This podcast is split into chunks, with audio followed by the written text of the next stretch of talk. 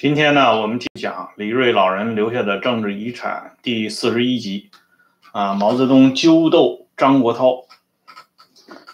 上一次节目呢，我们提到啊，毛泽东掌握了一些贺龙的黑材料啊，毛呢掌握这些黑材料，并不是说为了整贺龙啊，这个时候的毛泽东，他把更多的精力实际上是放在围剿张国焘这件事情上。而在这一局啊，布这么一局大棋，这个棋盘上，贺龙啊是车马炮，就是说，是毛手中的一枚重要的棋子。但是毛这个人呢，他在使用人的过程当中呢，他和斯大林是异曲同工啊，他一定要先把这个人的辫子、把柄、短处抓在手里。这样呢，这个人即使是有孙行者那样的本领，那也跳不出如来佛的手掌心。所以呢，他对贺龙也是如此的办理。不过这个时候，毛泽东呢，啊，是专门给前方发了急电啊。这个电报呢是三月十三号，他与张闻天一起致电任弼时，请任弼时出席在。延安举行的中共中央政治局扩大会议，而且呢，这个电报同时还通知彭德怀和贺龙，电文里说了这么一句话：如能离开部队约十天左右，意望秘密到会。啊，也就是说，当时毛物质整体纠斗这个张国焘的活动，还处于一种秘密的状态。特别是搬请贺龙这样的救兵，啊，那一定要慎之又慎，密之又密啊！在这个保密这件事情上，毛向来做的是很到位的啊。贺龙呢是三月十十六号和任弼时到了延安去见的毛泽东。后来呢，在上个世纪六十年代，贺龙曾经谈及红二方面军战史的时候，他说了一点情况。啊，他说呢，那当时他和任弼时到了延安啊，任弼时呢到延安以后不去向主席汇报，而是去找洛甫汇报啊，这样呢，主席就以这个军委主席的名义，就是军委主席团主席的名义啊，请这个任弼时、贺龙吃了饭，在吃饭的过程当中呢，任弼时。也仅仅是向毛泽东简单的说了一下，没有像这个他同洛甫之间啊谈的那么仔细。毛呢，这个时候并不在意，因为毛这个时候的精力是放在贺龙的身上。他知道这贺龙啊，我们前两期讲过，贺龙这个憋了一肚子气啊，啊，贺龙自己说过啊，他在历史上。跟这个几个政治委员相处啊，比如说周逸群处的比较好啊，他认为跟周逸群处的是最好的。还有邓中夏处的不怎么好啊，邓中夏因为当时执行的是立山的这个路线，李立山的那套东西。但是呢，呃，贺龙承认邓中夏这个人呢，人还比较正派，就是品质上没有问题啊。接下来呢，就是讲跟这个关向英啊、李井泉这处的都还可以啊，但是贺龙不知道啊，关向英临死前啊，还在毛泽东他们面前告了贺龙一状。这贺龙这个情况他不掌握啊，他和李井泉的关系大家都知道了啊，他那个李甚至把这个李井泉的儿子李明清啊当成自己的儿子啊，一直养在北京。啊，贺龙就讲跟这几个政治委员的相处，但是贺龙集中提到啊，他和夏曦之间的这个相处，他认为夏曦这个人品质有问题，啊，不交心，啊，什么事情不跟你谈，所以呢，贺龙对夏曦到了湘鄂西根据地之后呢，这种啊大杀大砍啊专擅独行这种做法，贺龙是耿耿于怀，而且呢。更让贺龙耿耿于怀的是什么呢？当这个任弼时这些人传达了中央的指示，就是结束了这个左倾啊冒险主义的这个错误路线啊的时候呢，夏西的地位自然是一落千丈啊，成了大家被大家这个批判啊这个围殴的对象。这个时候呢，呃，红二军团，也就是原来的红三军，就是贺龙他们这些人，湘鄂西的老人们，对夏西那是非常恨呐。这个贺龙自己说过，他说的那个战士们啊，看到夏西都是鼓起眼睛的啊，那就是说恨得眼珠子瞪得圆圆的。但是这个时候呢，任弼时出来啊，把这个夏西呢保护起来啊，他要求呢啊不要这个过多的啊责备夏西。他认为夏西这个人呢啊主要是认识问题啊，不是品质问题，因为一引到品质问题。这就事情就闹大了，这就证明你这个人是坏人啊啊！大家就可以群起而攻之啊。这个任弼时呢啊，对这个夏西比较有好感啊，他对这个夏西啊批评夏西的时候啊，居然还把这个贺龙的爱将贺炳炎给捎上了啊。他说贺炳炎这个人啊，这个有有有自首的倾向啊。实际上，贺炳炎的自首是在肃反的时候被人家打的啊，打的几根肋骨骨折。这种情况下呢，是不得不自首。但是呢，任弼时认为贺炳炎的骨头不够硬啊。那你既然没有问题，人家那么打你，你怎么就招了呢？啊，为什么有的人人家就没有招呢？实际上呢，任弼时的这个呃指责呢是求全责备啊。这个人在重压之下，呃，受不住。啊，拷打，特别是这个共产党的肃反的这种拷打，那简直是惨绝人寰啊！啊，这种情况下，贺炳炎盯不住是很正常的。这个任弼时不去指责拷打人的这个夏曦啊，去反而呢去指责这个被拷打的贺炳炎，这个在这件事情上啊，这个处理上，贺龙他们这些人对任弼时是有看法的，所以这个到了后来呢。啊，贺龙曾经说过这样一句话，啊，他说这个任弼时同志在湘赣苏区执行左倾路线，啊，一到湘鄂川黔他就转变了，这是个问号啊，不能这样说。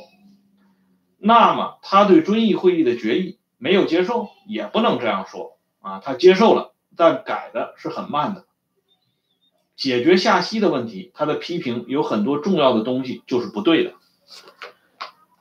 这段话呢，还是转引至这个近代史研究里贺龙的这个谈红二方面军的。这里呢，老实说啊，我们对贺龙的这段回忆呢，也要客观的评判，因为这段谈话呢，它是发生于啊这个六十年代，就是说在上个世纪六十年代，哎，具体的时间呢是一九六一年二月。啊，一直到一九六二年三月这一年多的时间里，啊，贺龙呢陆陆续续谈及红二方面军的一些历史情况啊，而这个时候呢，大家知道有一个重要的情况啊，就是说六一年、六二年啊，特别是六二年七千人大会之后，彭德怀的问题升级了啊，彭德怀呢，这个整个的问题进入专案审查。而贺龙呢，在彭德怀专案审查过程当中呢，是扮演了重要的角色。而一九五九年庐山会议的时候呢，在庐山会议期间，啊，对任弼时的批判已经开始升温。啊，这个发任者是林彪，啊，林彪不惜把自己的这个平型关战役一举抹杀，啊，抛出这个大战的这个呃观点是弼时发明的，啊，是弼时搞的。啊，也就是说呢，林彪这些人啊，其实呢，他们是很清楚毛泽东对任弼时的一贯的看法。毛对任弼时一贯是不满的，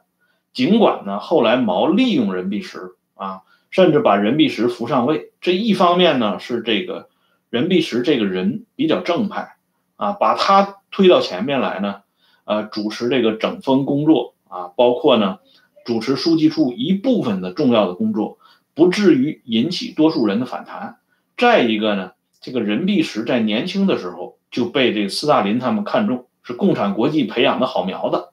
所以呢，毛用任弼时的重用来堵这莫斯科的嘴啊。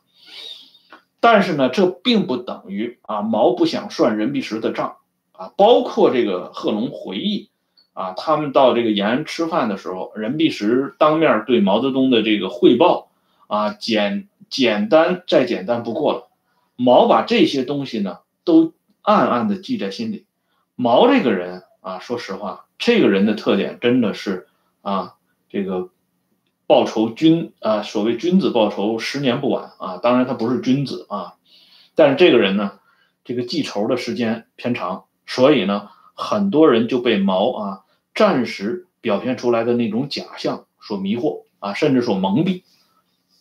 任弼时实际上也是这个情况。这个时候毛没有腾出手来，后边我们会讲到，毛腾出手来以后呢，专门花了一段时间，半年左右的时间，专门来收拾这个任弼时。把这个任弼时收拾的啊是规规矩矩、服服帖帖。这个呢，在弗拉基米洛夫的这个孙平啊，就是这个莫斯科派到延安的观察员孙平的延安日记里边有所流露啊。这个后边我们会讲。而贺龙呢，回到这个话题上来啊，就是贺龙在六十年代他这么谈论这个任弼时呢，一方面是发泄自己当年的不满，另外一方面呢，实际上也有迎合毛泽东。林彪的这个意图啊，因为那个时候任弼时啊，到了六一年、六二年，任弼时就更加这个，呃，就是呃跌入到谷底了啊。包括任弼时家属在文革当中都受到一定程度的冲击，跟这个都是一脉相承的。所以贺龙在六一年和六二年谈的这个关于任弼时的一些问题呢，我们也要啊从两个不同的角度来看，不能光听贺龙怎么说啊，因为这个贺龙说的有些情况。说实话，水分也是有的。你比如说贺龙说的这句话啊，他是在一九五一年啊，这个贺龙呢，在一九五一年啊八月七号发表在这个重庆新华日报的啊，就是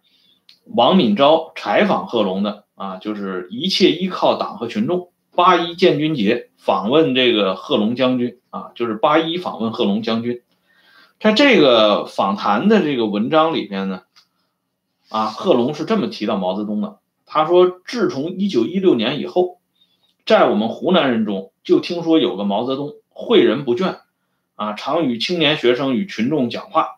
啊，湖南的学生都说毛泽东是革命领袖，而和我说的这些人又是我们县里有学问的人，因此我对毛泽东敬仰的很，认为他是一个了不起的人物。这段话纯属贺龙啊，这个胡编的啊，就是说自己反正就这么一说。因为这个时候我们都知道，一九五一年了，那个时候毛的地位已经基本上没有任何争议了。而这个考诸历史呢，事实上啊，贺龙最早啊对这个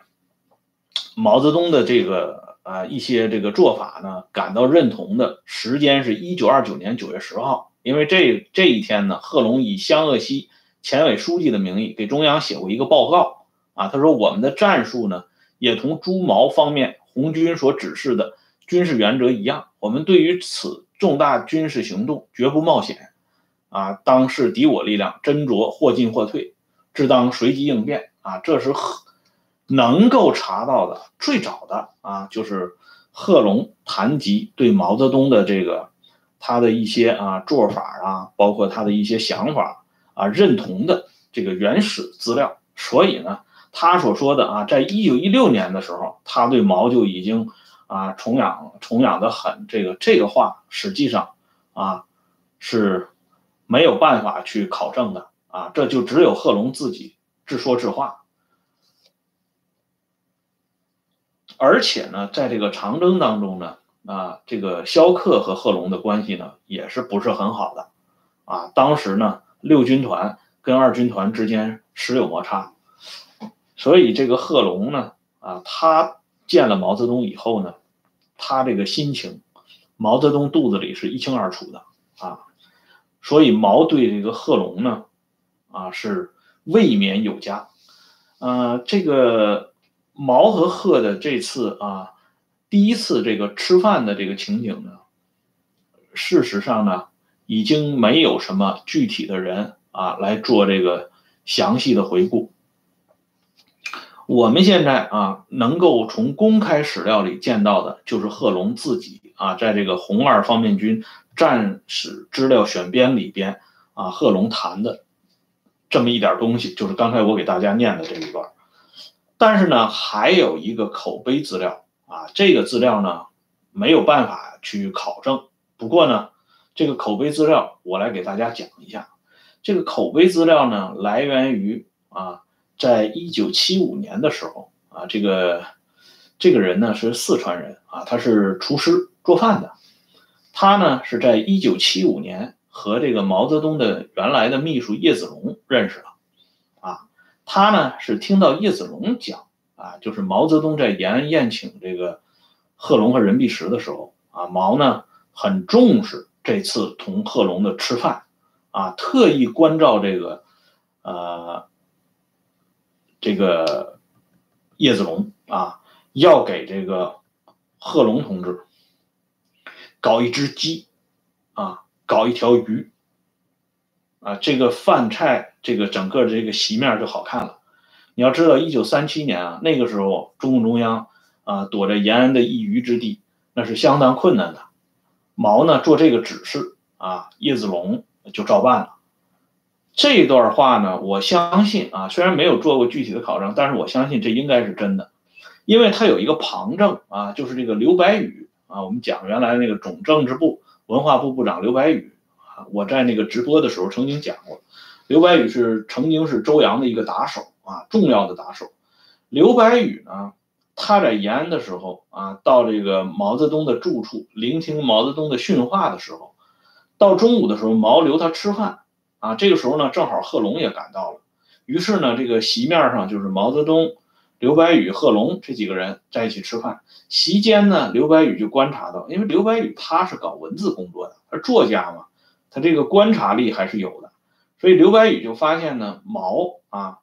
啊，就是很注意给贺龙斟酒、夹菜啊，呃，盛饭啊，甚至连盛饭的这种活毛都包了啊，给贺龙盛饭。啊，很注意这个在席面上对贺龙的这个照顾，所以呢，从刘白羽的这个回忆，刘白羽的这个回忆是公开发表的啊，大家在网上都能搜索到，啊，就是说从刘白羽的这个回忆来反证啊，叶子龙跟叶子龙接触的这个厨师的口碑资料，相信呢，这应该是真的啊。这里呢，顺便提一句啊，这个叶子龙这个人啊，身上有很多料，特别是在这个一九七五年这个节点上。实际上是一个很关键的年份啊！那个时候呢，叶子龙是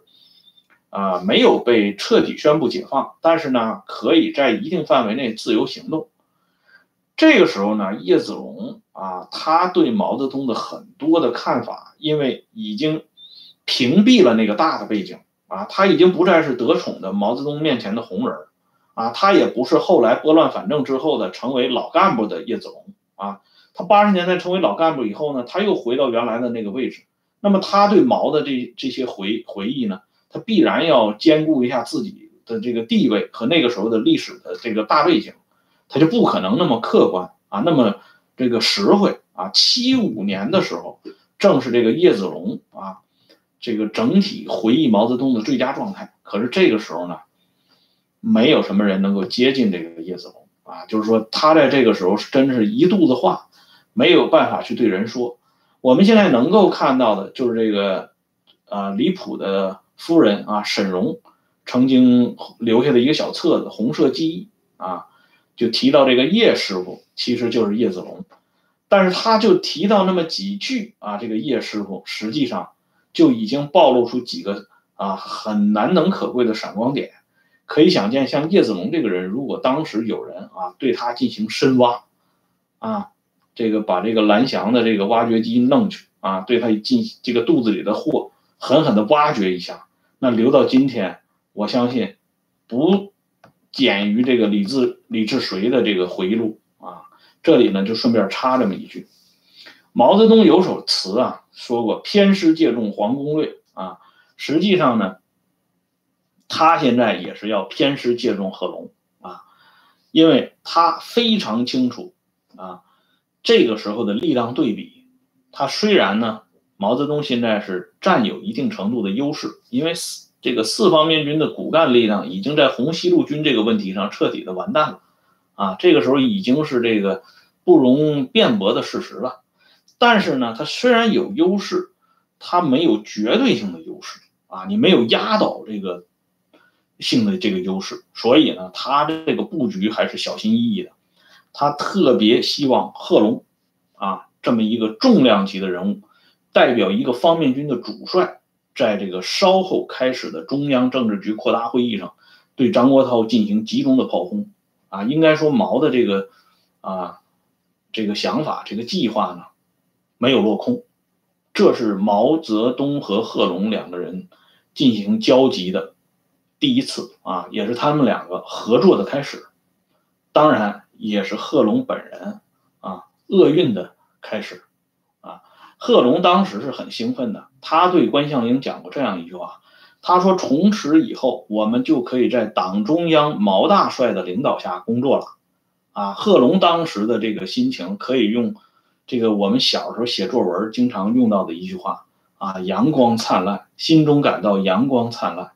啊，可以用这句话来形容啊。但是呢，贺龙不知道，一九三七年到一九六八年。三十一年之后，正是这位毛大帅将其置于死地啊！当然也有林彪的责任啊！这个毛林两个人共同布局，还有周恩来啊，从旁推波助澜，让贺龙呢最终送了老命啊！别人做不到的事情，最后由这三个人完成了。这当然都是后话了，我们这里先不提。毛泽东这个时候的布局的情况呢，是在一九三七年。啊，三月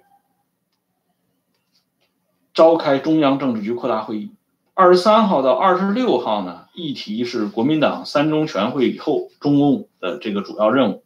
而二十七号到三十一号呢，这个中心议题就是批判张国焘。当时出席会议的呢，可以说是这个高级领导干部云集一时啊。啊，在延安的能够啊找到的中央政治局委员、候补委员悉数出席。毛泽东、洛甫、朱德、博古、张国焘，候补委员凯丰，红一方面军包括彭德怀、林彪啊、罗荣桓、萧劲光、刘亚楼这些人啊。这一般这种整人的会议啊，刘亚楼是一定要参加的，这是一员猛将啊。红二方面军呢，就是贺龙和任弼时了。红四方面军。请的是周纯全、何卫、傅忠、倪志亮啊，王维洲、何长工，把这何长工给算到这个红四方面军了。廖承志、朱光、罗世文，最后请的是谢福志啊。这个原这个四方面军川川陕省委的，请的是郭乾啊，这些人。陕北的呢，高岗、郭洪涛啊，都请来了，包括这个二十五军的这个参谋长戴季英也给弄来了。列席会议的啊，有这个吴亮平、刘长胜啊，杜礼清，就是后来的那个许建国啊，上海市的副市长许建国，王冠澜，还有毛泽东的一个亲信周兴啊，这我们都知道，延安保安处的处长啊，谭家树、杨秀山等。另外特别请了啊，这个四个女干部啊，都是长征的过来的，有康克清，是朱德的妻子。刘群仙啊，是博古的妻子；金维应，李维汉的妻子；还有呢，李坚贞啊，我们都知道这个人也是一个著名的老大姐。而这个林玉英呢，就是张浩呢，啊，张国焘几次请让张浩来出席这个会，因为张浩这个人就是林玉英啊，给张国焘的印象很好，他一直是充当这么个调解人啊，但是呢。张闻天啊，秉承毛的意图，拒绝了这个张国焘的提议，没有让这个张浩出席。在整个的这个情况啊布置之后呢，毛泽东就开始了啊，他揪斗张国焘的开始这个开场戏。开场戏呢，毛这个人啊，他这个人这一生啊。他最大的一个特点之一就是特别啊喜欢操纵这个会议的这个局势啊，操纵会议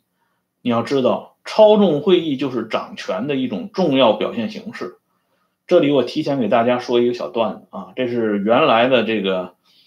中国的文化部部长王蒙啊，就是作家王蒙写《青春万岁》的那个作者，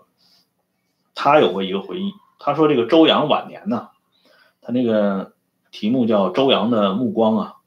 周扬晚年就是已经这人都不灵了啊，就是用现在的话讲是属于这个半瘫的状态，说植物人呢还太厉害点但是呢也已经神志不清了。经常嘴里呢流着口水啊，呃呼噜呼噜的这个喘息声啊，总之呢说话也说不清楚啊，表达不了正常的这个意思。这个王蒙去看周扬啊，这个就简单的在那儿说两句，因为周扬也没办法回答，所以王蒙无法久坐，所以王蒙呢就说了一句话，就说这个我还有一个会啊，我这个有个会议要参加，这我就不能。啊，再陪您说话了。下一次我再来看您。就这王蒙刚说到这会议这个词儿的时候，这周扬啊，这眼珠子腾一下就亮了啊。然后呢，周扬居然清晰的啊说出了几个字啊，什么会啊？可见啊，就是说掌了一辈子权的人，最关注的是开什么会。为什么那个关注这个呢？因为开会就是。释放他身上这种权力能量的一个最好的平台，啊，毛呢在操纵会议方面堪称是大师级的人物啊。他的这个典范之作之一呢，就是这个揪斗张国焘的这场会议。我先给大家讲一下，毛是很会铺陈这个气氛的。本来呢，这个气氛应该是相当这个呃严肃，甚至是严酷的啊，这是要整人了嘛。但是呢，毛给这个会议。的开始呢，增加了个小花絮。毛当时坐的那个位置啊，他和这个李坚贞啊，就这个老太太李坚贞，他们俩是坐一起。这有个李坚贞的回忆录啊，这是老太太自己回忆的啊。她跟这个毛泽东坐在一起，那个时候三月份的这个延安呢，天气还是很寒冷的啊。当时呢，这个旁边放了一个炭盆啊，毛呢。就用这个铁钳子，啊，扒拉这个炭烧红的炭，啊，往李坚贞这个呃坐的这个方向扒拉这个炭，啊，一边扒拉一边说，啊，这个烧你烧你，这毛呢是跟李坚贞开玩笑，啊，这是李坚贞本人回忆的，还有一个人的回忆呢，就是把这个毛超重会议的这个情况呢说的就更进一步了，当时呢走进会场的时候，毛呢。一眼就看着李坚贞了，然后他就说：“哎，新娘子，坐到我身边来。”因为李坚贞那个时候刚跟这个邓振群啊结婚不久，所以毛泽东呢叫他新娘子。哎，说新娘子坐到我边上来。接下来呢，就是发生了刚才李坚贞回忆的这段事儿啊。毛呢扒了这个炭啊，跟这个李坚贞开玩笑。所以呢，大家呢啊看到这个情况也都哈哈一笑。包括张国焘啊，这个紧绷的神经呢，也为之松弛了一下。可是他哪知道啊，接下来的这个事情就不这么风趣幽默了，而是真正的啊刺刀见红。今天的节目呢，我们先说到这里，下一次呢，我们继续讲啊这个揪斗张国焘里边的另外两场啊惊心动魄的场面啊。谢谢大家收看和订阅，再见。